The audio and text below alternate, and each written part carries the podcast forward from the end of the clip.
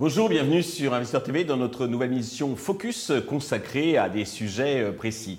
Euh, le thème que nous allons aborder aujourd'hui, c'est euh, le bilan 2023 du financement de l'écosystème français de, l'innovation. Et pour cela, on va s'appuyer sur l'étude publiée par la société donc Eldorado qui conseille les, les entrepreneurs en recherche de financement. Euh, et c'est Aude de Delépine d'Eldorado qui a eu la gentillesse, l'amabilité donc de venir bah, inaugurer cette nouvelle émission Focus. Bonjour Aude. Bonjour, merci de me recevoir. Eh bien, commençons peut-être par la présentation de votre société Eldorado. Oui, tout à fait. Donc Eldorado, on est une structure qui existe depuis 2017 maintenant. Euh, on accompagne les entrepreneurs dans leur recherche de financement, essentiellement les entrepreneurs français euh, dans leur recherche de financement, que ce soit en equity, donc dilutif ou non dilutif, avec du bancaire, de la dette BPI France, des subventions et du crédit d'impôt recherche. D'accord.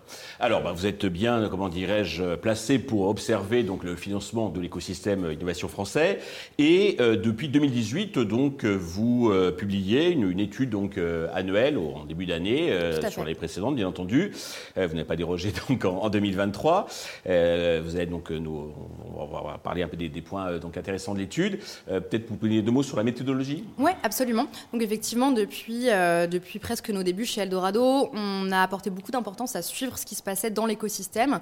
Et donc, on a mis en place des outils en interne pour enregistrer et analyser toutes les levées de fonds qui se passe chaque année euh, en France. Euh, alors, il faut savoir que nous, on parle des levées de fonds au sens large, c'est-à-dire qu'on s'intéresse à l'écosystème de l'innovation de manière assez large. Donc, on n'exclut pas certains secteurs, on regarde vraiment tous les secteurs et tous les tours de table, donc toutes les augmentations de capital, qu'elles soient réalisées par des business angels, par des family office ou des corporate ou fonds de venture capital. Donc, on a de la data qui est large sur, les, sur ce type d'opération. Parfait.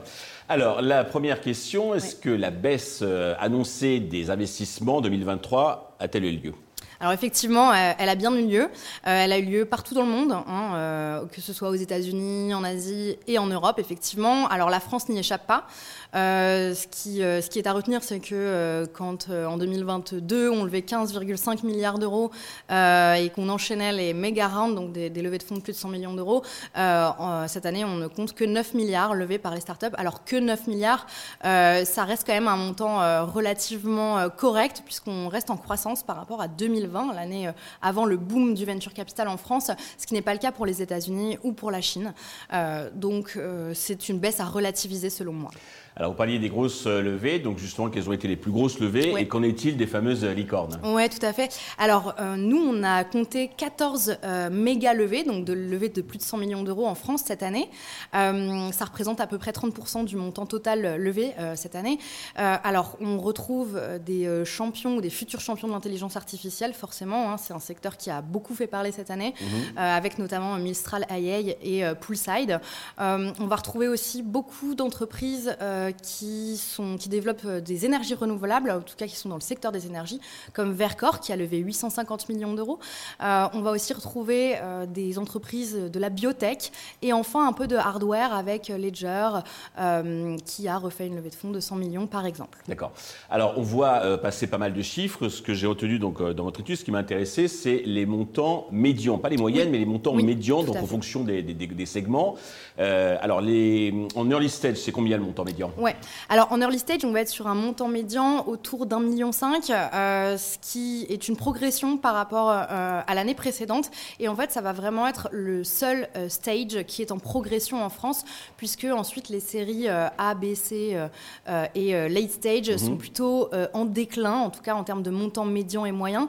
les séries A, effectivement, on va être sur des tours à, environ 5 millions d'euros. série B, on va être à 20 millions. Série C, 37 millions. Et enfin, le late stage, 80 millions, ce qui est une très grosse diminution par rapport à 2022. D'accord, mais c'est intéressant donc d'avoir ces, chiffres en tête. Donc, je précise, encore une fois, c'est les montants médians qui ne sont pas altérés par des, énormes euh, levées de fonds qui, qui ont pu euh, se, produire. Euh, quels ont été les, fonds particulièrement actifs Oui, ouais, tout à fait. c'est vrai que dans l'écosystème français, on a quand même aujourd'hui beaucoup de fonds d'investissement, de venture capital, comme on appelle. donc forcément, BPI France, qui détient des véhicules d'investissement en equity, a, été et reste très actif. Hein. c'est généralement un des premiers investisseurs en France, suivi par Kima Venture, forcément. Tout à fait, les usual players. et puis, on va retrouver également des family office comme Motier, par exemple, Motier Venture, ou alors des, des investisseurs euh, un peu différent comme Super Capital, qui est une plateforme euh, d'investissement qui oui, est aussi un fonds euh, d'investissement. cynique que nous avons déjà reçu ici. Tout à fait, absolument. voilà, donc on voit que les investisseurs actifs cette année sont à la fois des fonds classiques, des usual players de, de l'early stage comme Kima Venture, mais aussi peut-être des, des, profils un peu différents comme Super Capital. D'accord. Alors, dans votre étude, vous écrivez que nous sommes passés du FOMO en 2023, du FOMO au JOMO. Au JOMO. Qu'est-ce que ça veut dire? Tout à fait. Alors, c'est pas un terme qui vient euh, c'est un terme qui a été euh, mis au goût du jour par, euh, en tout cas qu'on a découvert via Vertex Holding, qui est un fonds d'investissement singapourien, qui a fait une analyse très intéressante de ce qui s'est passé cette année. Et en fait, ce qu'on explique, c'est que le FOMO, donc le Fear of Missing Out, la peur de passer à côté de la bonne affaire. Exactement, c'est tout à fait ça. On était dans un écosystème où les investisseurs cherchaient finalement des, des champions français, européens, suite aux croissances exponentielles qu'on a connues entre 2000 et 2019 avec les GAFA notamment.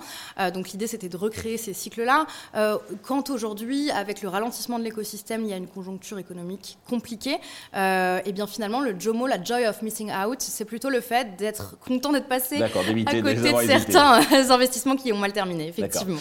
Alors en termes de secteur d'activité, quels sont ceux qui aux yeux des investisseurs sont plutôt en déclin et à contrario donc émergents? Oui, alors dans les secteurs émergents, c'est très intéressant puisque forcément on n'a pas pu passer à côté du boom de l'intelligence artificielle, hein, euh, qui est clairement une, révolution, en tout cas le début d'une révolution. On va voir ce que ça va euh, donner par la suite.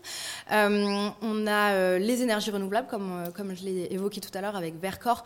c'est vrai qu'en France, les énergies renouvelables et de manière plus générale le secteur du développement durable représente 2 milliards d'investissements, ce qui est une très très grosse percée. Et d'ailleurs, partout en Europe, on observe cette, cette montée des investissements dans ce secteur-là. on a aussi un retour des startups industrielles, du hardware, euh, des, voilà, des choses qui étaient peut-être un peu boudées par, euh, par les investisseurs ces dernières années. Euh, quand le boom des fintech commence à ralentir, le SaaS, donc le software as a service, également connaît peut-être un peu un... disons que l'écosystème en a connu beaucoup, beaucoup ces dix dernières années. Et mhm. effectivement, ce genre de, de, de, de start-up commence peut-être à ralentir dans le cœur des investisseurs.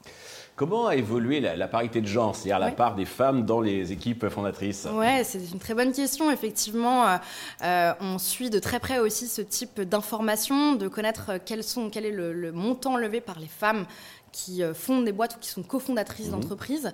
Alors cette année, euh, on a compté 20% euh, de tours de table qui ont été réalisés par des femmes entrepreneuses ou des femmes cofondatrices de startups, ce qui est une légère augmentation, mais c'est une augmentation quand même, puisqu'on était à 18% en 2022. Tous les ans, ça augmente. Voilà, exactement. On est loin de la, du 50-50, mais on est sur le bon chemin. Exactement, c'est ça. ok, c'est parfait. D'une manière plus globale, comment voyez-vous les perspectives chez Eldorado pour bah, l'année qui vient puisque, oui, oui, alors euh, effectivement, euh, donc euh, les perspectives euh, pour, euh, pour nous dans l'écosystème, c'est probablement une continuité de cette, cette nouvelle vision de l'investissement aujourd'hui sur le marché. On a des investisseurs qui sont plus longs dans leur cycle de décision, on a des entrepreneurs qui doivent arriver plus armés hein, pour, pour leur levée de fonds. Donc on, est, on pense que effectivement ça va continuer quand même sur... Déjà, il y a toujours de l'argent à investir sur l'innovation. Tout à fait, il y a de l'argent à investir, il y a ce qu'on appelle du dry powder. Hein. Il y a eu une trentaine de nouveaux véhicules d'investissement qui ont été closés en, ou en partie Donc il va falloir qu'il déploie parce que voilà, tout à fait. Donc il va falloir déployer mmh. exactement. Mais euh, je pense qu'on va continuer d'avoir de plus en plus d'investissements dans l'impact et dans le, climat et dans le développement durable. Et d'ailleurs on voit des véhicules d'investissement dédiés à ce type de solution. Bien sûr l'intelligence artificielle euh, a beaucoup approuvé cette année.